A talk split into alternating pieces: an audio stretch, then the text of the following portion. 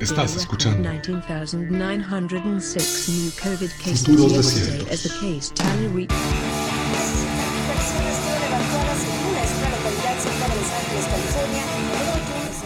Bienvenidas, bienvenidos. En este podcast buscaremos entender nuestros tiempos desde los pasados y futuros presentes en la literatura, la cultura pop y las narrativas contemporáneas. Nuestra ruta partirá desde la ciencia ficción, pero a veces la realidad nos pone a prueba.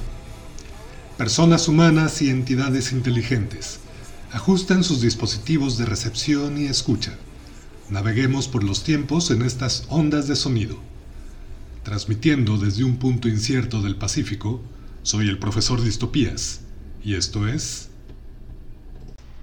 Futuros Desiertos.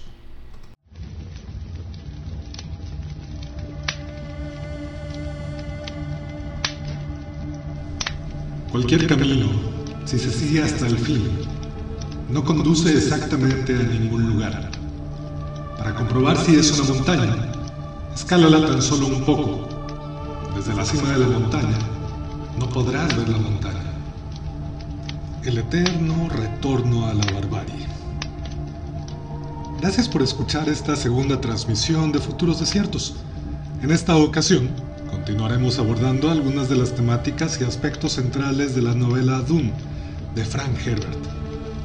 Recordemos que en la transmisión anterior hablamos sobre algunas de las ideas y el contexto mismo en el que se desarrolló el primer libro de esta reconocida saga, así como lo que representó esta propuesta para el género de la ciencia ficción. Por ello, me parece interesante retomar nuestras reflexiones a partir de esa cita que podemos encontrar en el libro, un proverbio de la orden Bene Gesserit, que nos lleva a cuestionar el fin último de cualquier camino.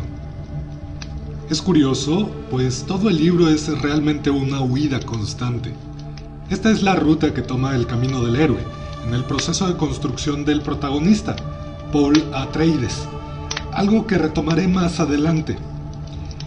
Pero la, idea de la huida constante me remite a la película Mad Max 4, que curiosamente cuenta con elementos como un entorno desértico, tremenda escasez de agua, en contraparte con el aparentemente absurdísimo excedente de gasolina.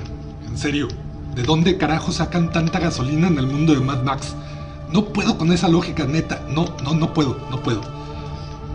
Eh, también tiene una tormenta de arena mamalona, un grupo de mujeres que cuentan con una agenda aparte, asociada con la preservación y la mejora de la vida, una interesante propuesta desde la óptica de la ecología crítica, el viaje del héroe como eje argumental, un malo todo grotesco y una estética recargada. No lo sé, muchas similitudes. Y vaya, no estoy diciendo que Mad Max haya plagiado estas ideas de Doom. Más bien, creo que han sido figuras narrativas que han fermentado muy bien con el tiempo, y ciertamente están ahí, y muy diversos creadores las han ido tomando a lo largo de los años. Después, claro, de que George Lucas rapiñara todo lo posible, menos lo más importante, porque si no, Disney en el futuro no hubiese podido comprar la franquicia. Justamente estoy hablando del equivalente a las absurdas cantidades de gasolina en Mad Max, la melange o especia, la droga en Dune.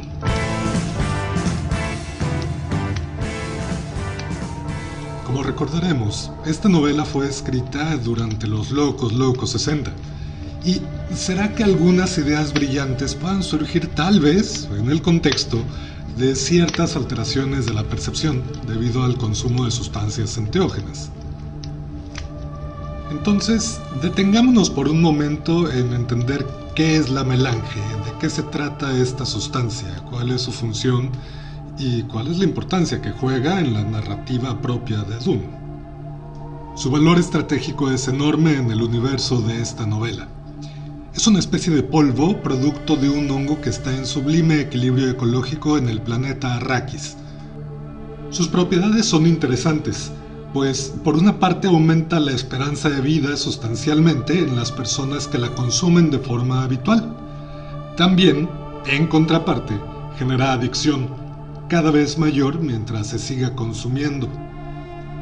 De entrada, esto ya supone un interesante problema de mercado, sobre todo si este recurso solo es posible encontrarlo en un solo planeta.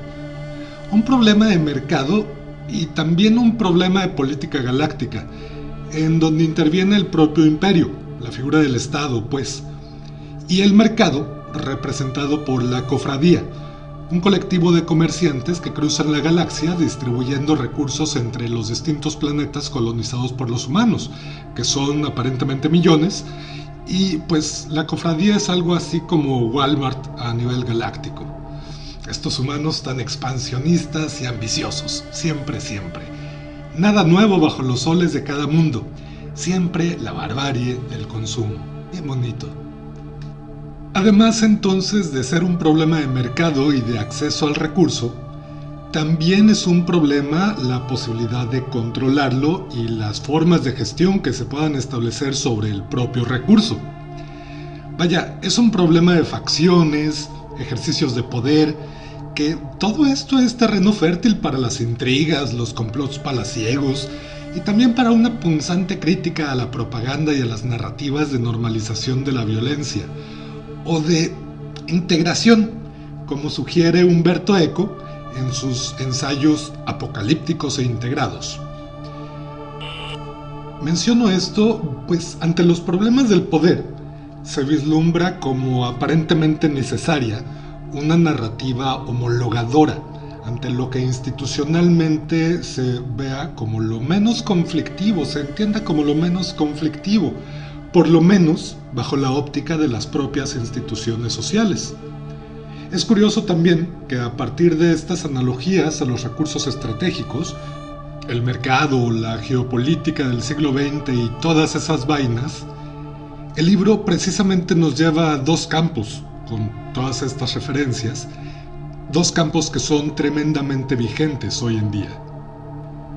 El primero el hecho de que la dualidad Estado-mercado es una falacia. ¿Se acuerdan de Grieber y sus planteamientos en torno a la deuda? Recordemos que alguien tiene que contar la historia de quién le debe a quién. Por otra parte, ¿qué rol cumplen las sustancias que producen estados alterados de conciencia en los propios procesos de cambio social o hasta evolutivos? ¿Acaso las drogas han jugado un papel importante en nuestro presente para tener como resultado la propia historia contemporánea? Tal vez estos dos aspectos convergen en la misma esencia de la melange. Vaya, sus principios psicoactivos estimulan sustancialmente habilidades perceptuales inaccesibles en nuestro presente, la capacidad de la presciencia, que es el conocimiento de las cosas futuras, esto en ciertos individuos que consuman crónicamente dicha sustancia, sobre todo si a partir de técnicas genéticas de selección artificial se aumenta esa capacidad orgánica. Recordemos que la Orden de la Bene Gesserit ha depositado especial atención a la eugenesia, que es la selección artificial durante bastantes, bastantes, bastantes generaciones. También la propia adaptación de ciertos individuos con ciertas funciones sociales ha dado como resultado la capacidad de poder realizar los delicadísimos cálculos necesarios para efectuar los viajes que superen la velocidad de la luz. Necesarios estos, por cierto, para establecer rutas comerciales funcionales en la galaxia. De lo contrario, un viaje podría tomar un poquito más, como, no sé, algunas decenas de miles de años.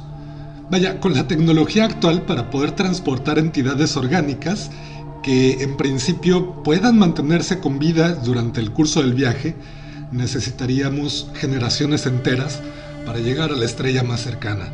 Entonces, pues sí, como que se necesita tecnología un poco más avanzada para poder colonizar la galaxia. Pero regresemos un poco. Si recordamos que la humanidad no puede utilizar inteligencias artificiales porque Skynet, sí, Dune también aprovechó la idea de complejo de Frankenstein aún antes que Terminator. El El complejo de Frankenstein es un concepto acuñado por Isaac Asimov que busca nombrar al recurso narrativo que prevalece en las mitologías de distintas épocas, caracterizado por una creación que confronta a su creador. El gran eufemismo de la lucha de clases desde las narraciones hegemónicas. En la historia de la humanidad del universo Doom hubo una guerra santa llamada la Yihad Butleriana, en la que se enfrentaron las inteligencias artificiales y los propios humanos, que habían sido esclavizados por las máquinas. Debido a ello, se dejó de usar cualquier máquina que imite el pensamiento humano, según establece el propio libro, los cuales son reemplazados por los mentats, humanos con capacidades de pensamiento lógico aumentadas. Que, por cierto, este recurso narrativo me remite a uno similar utilizado precisamente por Asimov al no existir otras especies alienígenas inteligentes en la saga Fundación, también fueron exterminadas por los humanos. Debido entonces a la ausencia de máquinas, era peligroso que las naves realizaran los saltos necesarios para cubrir las grandes distancias espaciales. Para ello se comenzó a utilizar entonces la melange, la especie, para inducir un estado de conciencia que mejorara esas habilidades en los humanos. Ese es el origen de los navegantes, individuos evolucionados debido a mutaciones producidas por la continua exposición a la sustancia. Por lo tanto, el concepto mismo del imperio está supeditado al acceso a la droga, para que existan las rutas comerciales necesarias la separación entre mercado y Estado es meramente conceptual. En la práctica responden a las mismas estructuras. Y, caray, eso me parece bien curioso, pues también es una situación bastante equivalente a la historia de la prohibición a ciertas drogas y la supuesta guerra contra el narcotráfico en los últimos dos siglos, desde su origen a partir de las guerras del opio. Las luchas por el control comercial de los mercados chinos por parte de Inglaterra y Estados Unidos. Colonialismo, intervencionismo, invasión comercial. Históricamente y desde entonces, los cárteles no existen, son el Estado. Como lo son también los cárteles del petróleo, por ejemplo.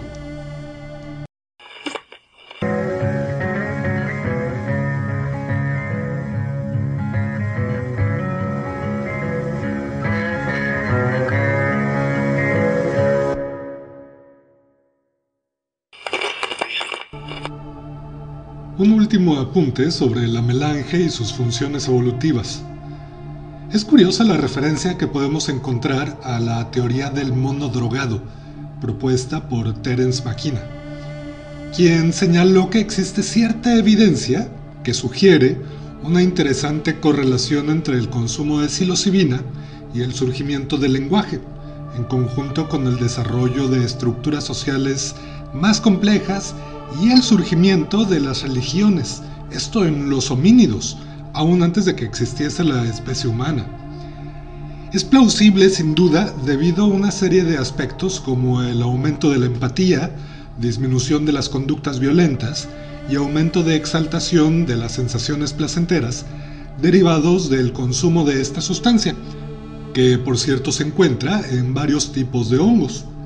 Existiría por tanto la posibilidad de que fuese un factor detonante, en conjunto con otras variables evolutivas, para que seamos lo que actualmente somos. Pero recordemos, la correlación no necesariamente implica causación. Asimismo, es interesante cómo la melange ha influido en el pueblo de los guerreros ecologistas de la novela, los Fremen. Bastante claro es el fuerte vínculo entre la sustancia y el profundo sentido de colectividad entre los Fremen, como una especie de colmena primigenia, algo bastante similar a lo que también se llegó a plasmar en la película de Avatar, que por cierto, ellos también tenían los ojazos azules. ¿Será acaso esa la transición necesaria para lograr ser una civilización más avanzada, el desarrollo de una mente colmena? Tal vez, en otra transmisión, podamos discutir la escala de Kardashev y sus categorías civilizatorias. Por ahora, vayamos a un corte.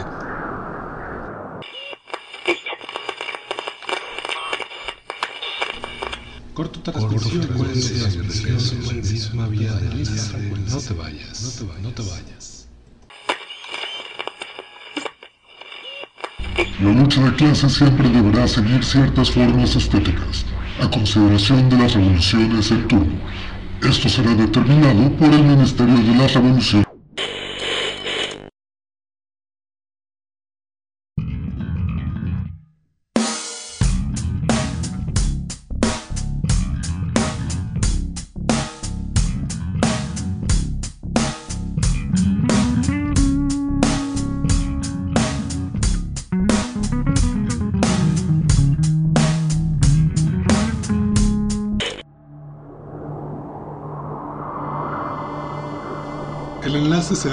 Nuevamente.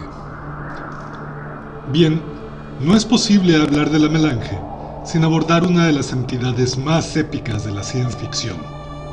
Los gusanos de arena, los hacedores, los abuelos del desierto.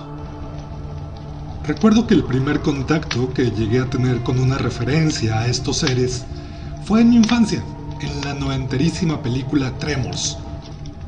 Temblores o las rutilantes aventuras de Juanito y los gigantousanos, que se vuelve una película de culto en buena medida porque retoma la nostalgia cincuentera de las películas de monstruos del tamaño de un autobús, el eterno retorno a la nostalgia.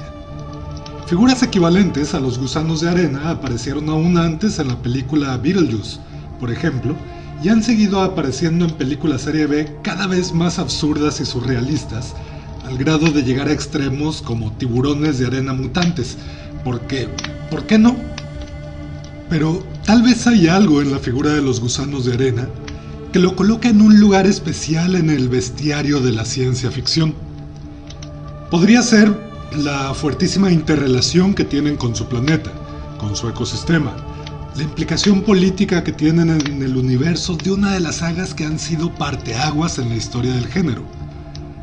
Los gusanos, además de ser espectaculares estética y narrativamente, son una especie de híbrido entre planta y animal, que estando en las etapas más tempranas de desarrollo, sus excrementos son la base para el surgimiento de un hongo que da como resultado posteriormente a la melange que cuando se combina con el agua en los mantos más profundos del subsuelo de Arrakis un equilibrado y milenario ciclo que se da únicamente en este planeta, mejor conocido como dunas. En su edad adulta, que podría llegar a los miles de años, los gusanos alcanzan cientos de metros de longitud y navegan continuamente por las arenas del enorme desierto. Un portento.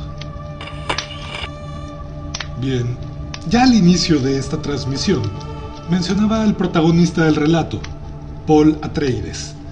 En su misma esencia, este personaje, o bien el desarrollo del mismo, se va constituyendo bajo una suerte de algo así como un determinismo mesiánico. Vaya, a la vez que cuenta con características propias de un atractor extraño. Vamos por partes, a ver. En términos simples, un atractor extraño es un elemento presente en los modelos de sistemas caóticos, un punto definido que genera cambios en las fases del propio sistema, debido a la complejidad de las variables que intervienen en ellos y su alta sensibilidad. La metáfora del efecto mariposa, que es bastante conocida, trata de ilustrar la impredecibilidad de estos sistemas, como lo son los propios ecosistemas, las sociedades o el devenir histórico mismo, el tiempo mismo.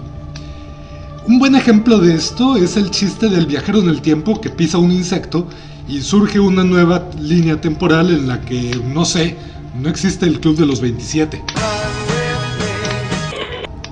Esta idea ya fue desarrollada desde el 55 por lo menos, en la novela El fin de la eternidad de Isaac Asimov, quien profundiza en las implicaciones éticas del intervencionismo en distintas líneas temporales y retomada por otros autores como Paul Anderson o Robert Silverberg, Esto por mencionar solo algunas historias respecto a qué pasa si intervenimos en líneas temporales. Hay muchas otras historias que también lo abordan, pero en términos del desarrollo de un ecosistema en un planeta determinado. Tal vez los tiempos nos permitan eventualmente abordar algunas de estas obras. Además, suele señalarse la similitud entre Paul Atreides y Neo, el protagonista de Matrix. Sin duda es una historia de camino del héroe de manual, casi casi coreografiada además de las implicaciones que resulta el que el protagonista logre el discernimiento pleno de las consecuencias de su condición mesiánica, del mismo rol que ejerce. Nos invita entonces a la comprensión misma del caos y la necesidad de un catalizador personificado en el protagonista, quien asume de facto su papel. Curiosamente, el conflicto no es interno, en buena parte tal vez mediado narrativamente por el recurso de la letanía del miedo, la cual ya abordaremos en un momento más. Y vaya, nuevamente le reconozco esto al autor. A pesar de hacer una novela tan de manual, por lo menos en lo referente a la estructura, secuencia y ritmo, además de la construcción de los personajes, pero ¿será que eso es lo que tal vez le da la libertad para profundizar en los detalles finos, en tratar de construir un desierto tan abrumador como envolver en la mística ecológica de ese punto perdido de la galaxia, y planteando a la vez dilemas filosóficos que apuntan a la eugenesia y al transhumanismo? Bueno, el problema del transhumanismo es peculiarmente un problema de narrativas religiones y mitos dominantes. Actualmente vivimos bajo una narrativa de derechos humanos, basada en el humanismo, un sistema de creencias que no dista mucho de las religiones y que ciertamente tiene su origen histórico en estas. Y eso está muy bonito, claro que sí, aunque creo que es evidente que en la práctica lo hemos encontrado un poquitito conflictivo, con eso de ponernos de acuerdo y que se hagan valer esos derechos, sea lo que sea que eso signifique. Y uno de los oscuros escenarios que se contemplan en futuros no muy lejanos es que gracias al desarrollo de la biotecnología seamos capaces de modificar la propia humanidad en su esencia. Este problema lo plantea Yuval Noah Harari, un lúcido historiador contemporáneo, en su libro Homo Deus, describe que uno de los varios problemas suscitados por el tecnohumanismo, que sería una forma de neoreligión que podríamos adoptar eventualmente, no es tan lejano. Y aquí hago un paréntesis, en ningún momento pretendo decir que las religiones sean algo negativo, solo me interesa señalar cuáles son los efectos que generan en nuestras estructuras sociales y en el comportamiento y trato que tenemos para con las demás personas y a partir de aquí continuar con las reflexiones que el propio libro suscita. Entonces, uno de los dilemas centrales de este posible tecnohumanismo es que si nuestras necesidades y motivaciones son los principales elementos que constituyen la esencia humana, en caso de que algo así realmente exista, y ante la posibilidad de modificar y tener control pleno de nuestras necesidades y deseos, ¿seguiríamos siendo humanos? ¿Qué desigualdades sociales se manifestarían a partir de estas nuevas capacidades? ¿Qué nuevas formas de violencia surgirían? Y un problema más cercano aún. En algún momento el algoritmo humano quedaría descontinuado ante la eficiencia de algoritmos computacionales? A fin de cuentas, somos algoritmos orgánicos producto de un largo, largo proceso evolutivo, de millones de años, simples accidentes cósmicos. ¿Alcanzaremos la singularidad que dé paso al surgimiento de algoritmos conscientes que nos superen o hasta se rebelen? Que las leyes de la robótica nos amparen. De fondo supone, por tanto, un problema también asociado a las identidades, Porque a partir de estos contrastes entre los semejantes y los otros, otros que contienen un chingo de otras narrativas, desde las más ensalzadas o deificadas hasta las más repudiadas o abominadas. Y tengamos cuidado con el sesgo antropocentrista. ¿Alguien quiere pensar en los gusanos de arena, por favor? Este tema me provoca regularmente cierto desasosiego cósmico, peor que el terror de Lovecraft. Tratar de aproximarme a una mínima comprensión de los organismos ancianos, los grandes abuelos, las vidas milenarias. Carajo, cualquier entidad que supera la esperanza de vida de un humano. ¿Cómo vive una tortuga Galápagos? ¿Qué onda con las ballenas que viven en soledad, ya sea porque odian a sus semejantes o se perdieron, o mejor aún, están en un retiro espiritual? Están cabrones mis propios sesgos antropocéntricos. ¿Cuál es el rol que juegan los árboles milenarios en su entorno? ¿Qué onda con los hongos?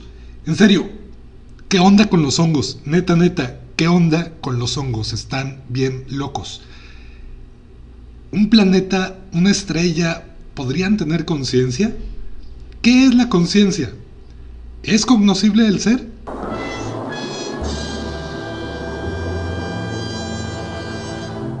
Pero, en serio, a los gusanos de arena nadie les pregunta. Nomás digo, que hagan una consulta popular o algo. Entonces, desde esta óptica, la revolución apunta más hacia un sentido de cómo significamos nuestras identidades, con las consecuentes eh, repercusiones que esto tiene en nuestra conducta, tanto individual como social, y el impacto a largo plazo que esto puede producir en el medio. Ya lo mencionaba en la cita al término de la transmisión anterior.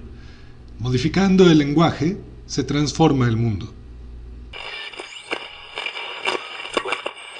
Saltaremos de roca en roca para lanzar rocas, para pulir rocas, para quemar rocas. Golpearemos rocas, friccionaremos rocas, cromatizaremos rocas, esculpiremos rocas, intercambiaremos rocas, alabaremos rocas, articularemos rocas, fundiremos rocas, acuñaremos rocas, deificaremos rocas, sintetizaremos rocas, interconectaremos rocas lanzaremos otras rocas. Golpe avisa.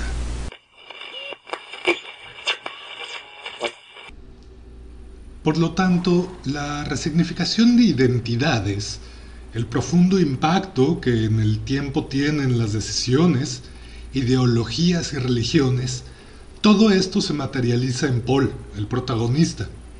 Un ejemplo de esto es una referencia de la Biblia católica naranja, que es el resultado de un milenario intento de unificar las religiones humanas.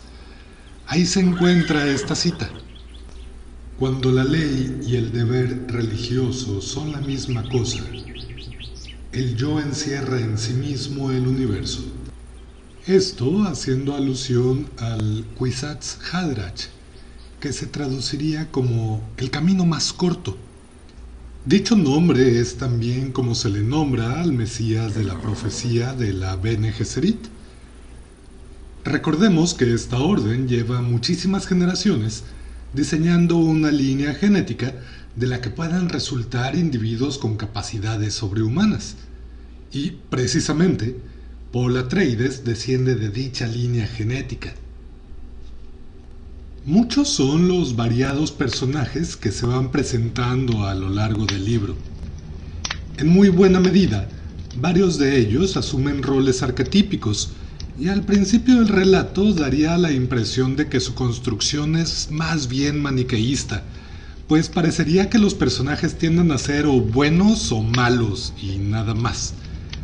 Pero poco a poco, en el prolongado ajedrez que se va suscitando y la intervención de los consejeros, los guerreros, las religiosas, intelectuales y el mismo pueblo Fremen, vamos encontrando matices cada vez más detallados. En lo particular, me resultó bastante disfrutable del estilo narrativo de Frank Herbert, que la descripción de los personajes la va realizando haciendo énfasis sustancialmente en aquellas características conductuales o de personalidad que le dan matices profundos, más profundos a los personajes, particularmente en lo relacionado a su rol social, su estatus u oficio.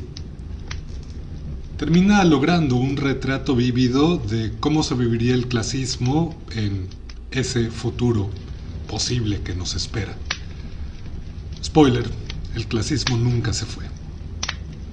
Un ejemplo de ello está en la siguiente línea, en la que Paul, el protagonista, desde un ornitóptero, me encanta esa palabra, es un helicóptero, pero como libélula, pero como bien loco, oh, me encanta.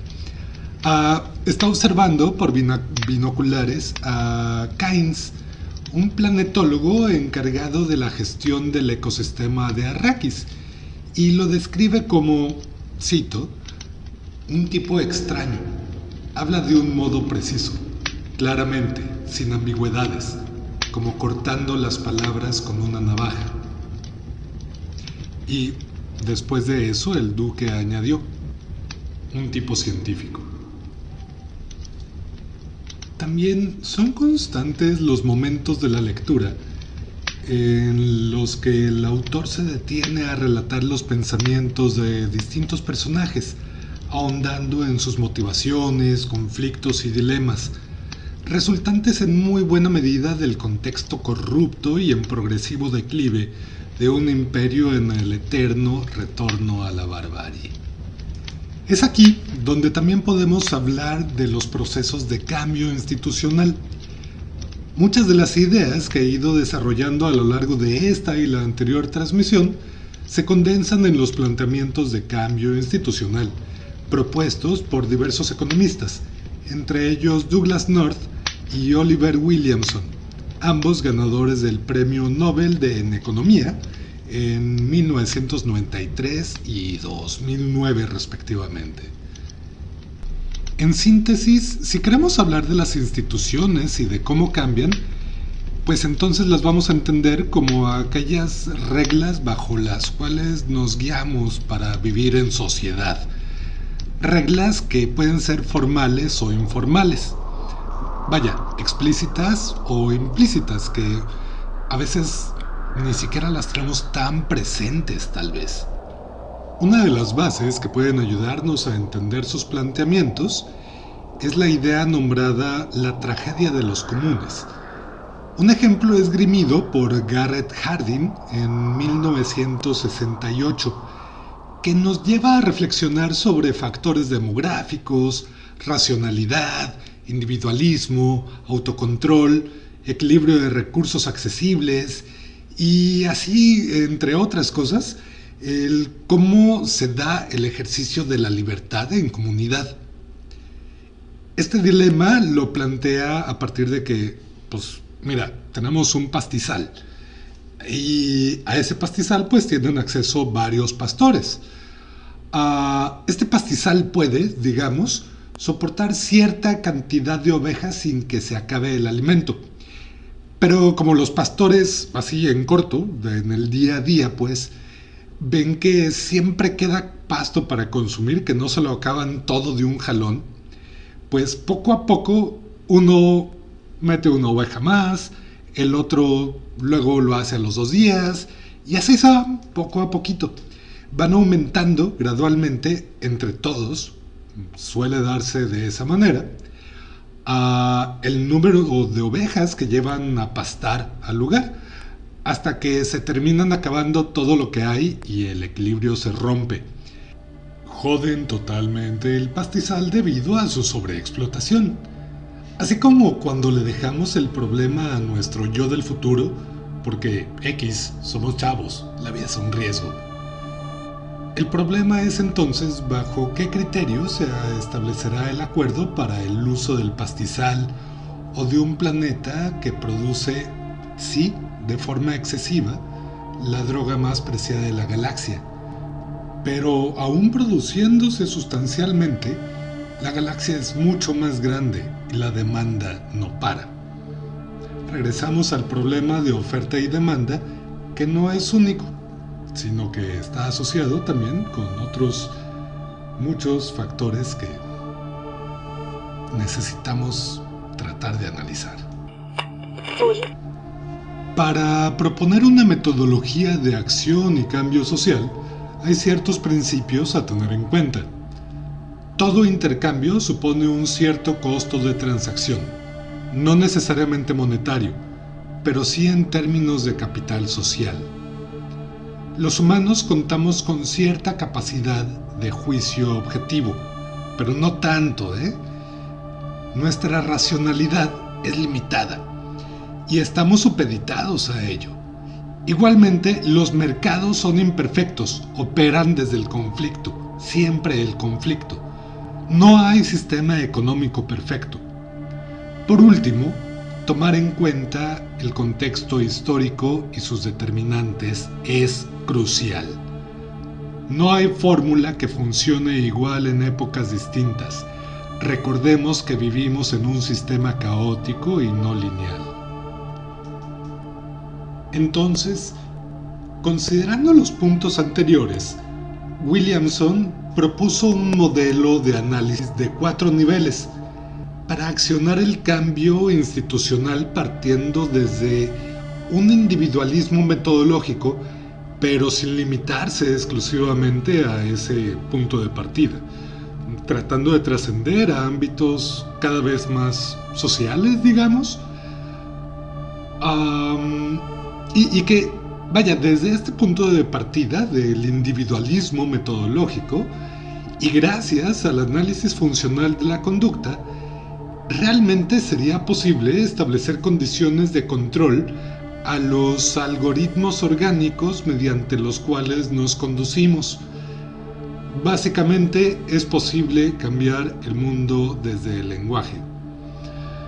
Estos niveles de análisis son, primero, el propio sustrato institucional.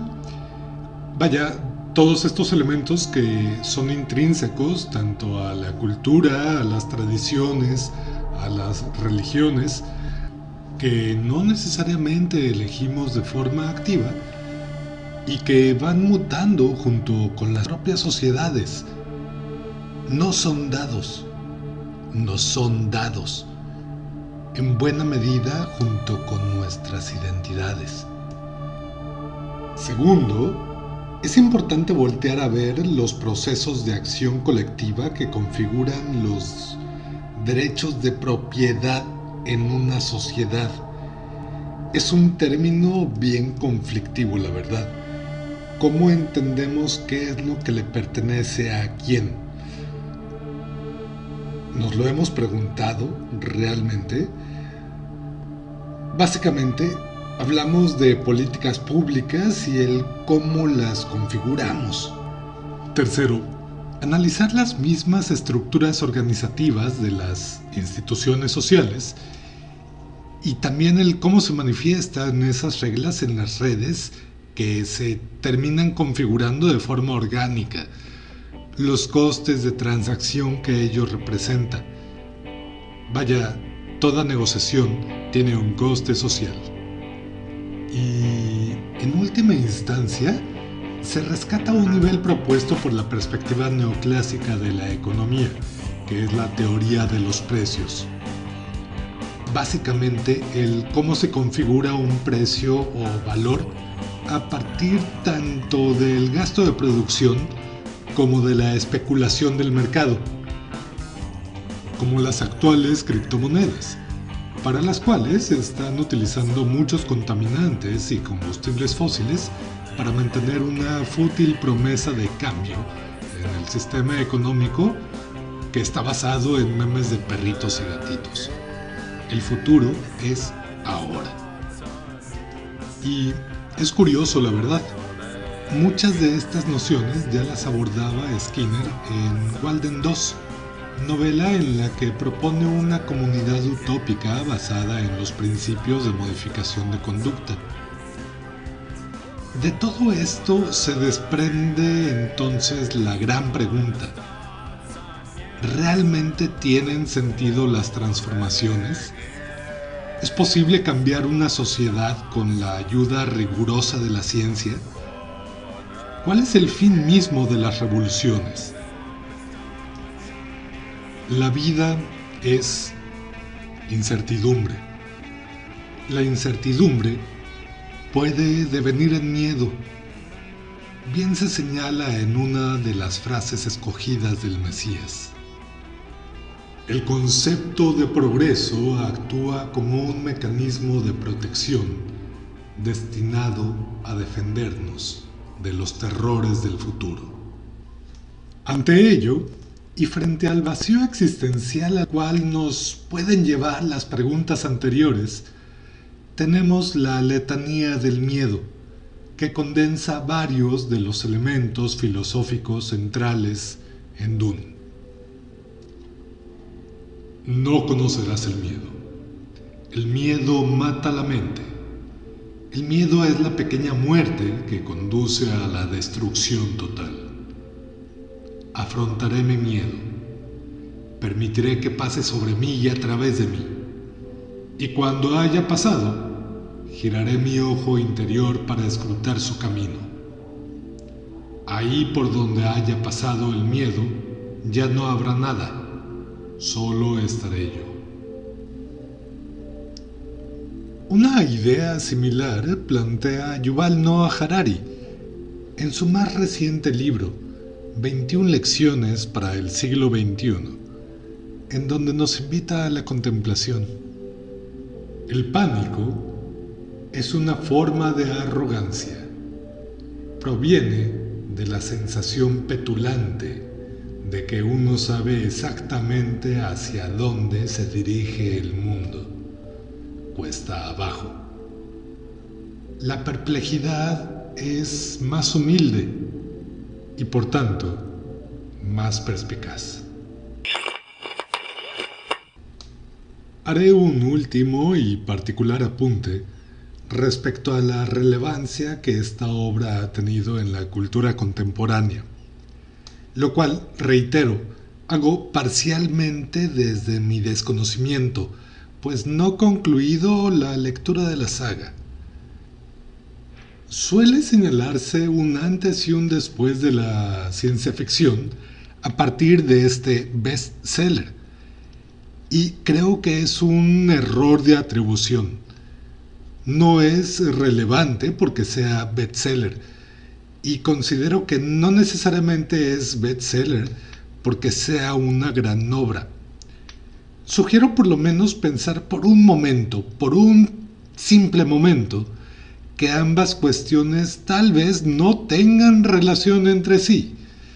Francamente, me molesta que un criterio de mercado sea lo primero que se nombre para tratar de, carajo, legitimar entre comillas, a una obra. Tal vez ese ha sido uno de los motivos por los que no me había acercado antes a la saga. Me daba desconfianza. Por otra parte, es curioso el que haya una metanarrativa de una especie de profecía autocumplida. Una novela que habla de un profeta que se vuelve una especie de mito en su género por la propia influencia cultural que ha producido hasta la fecha. Me parece un grato gesto del propio devenir histórico y tal vez está bien que así sea. Igual, vamos cuesta abajo. Nos veremos en la complejidad del caos.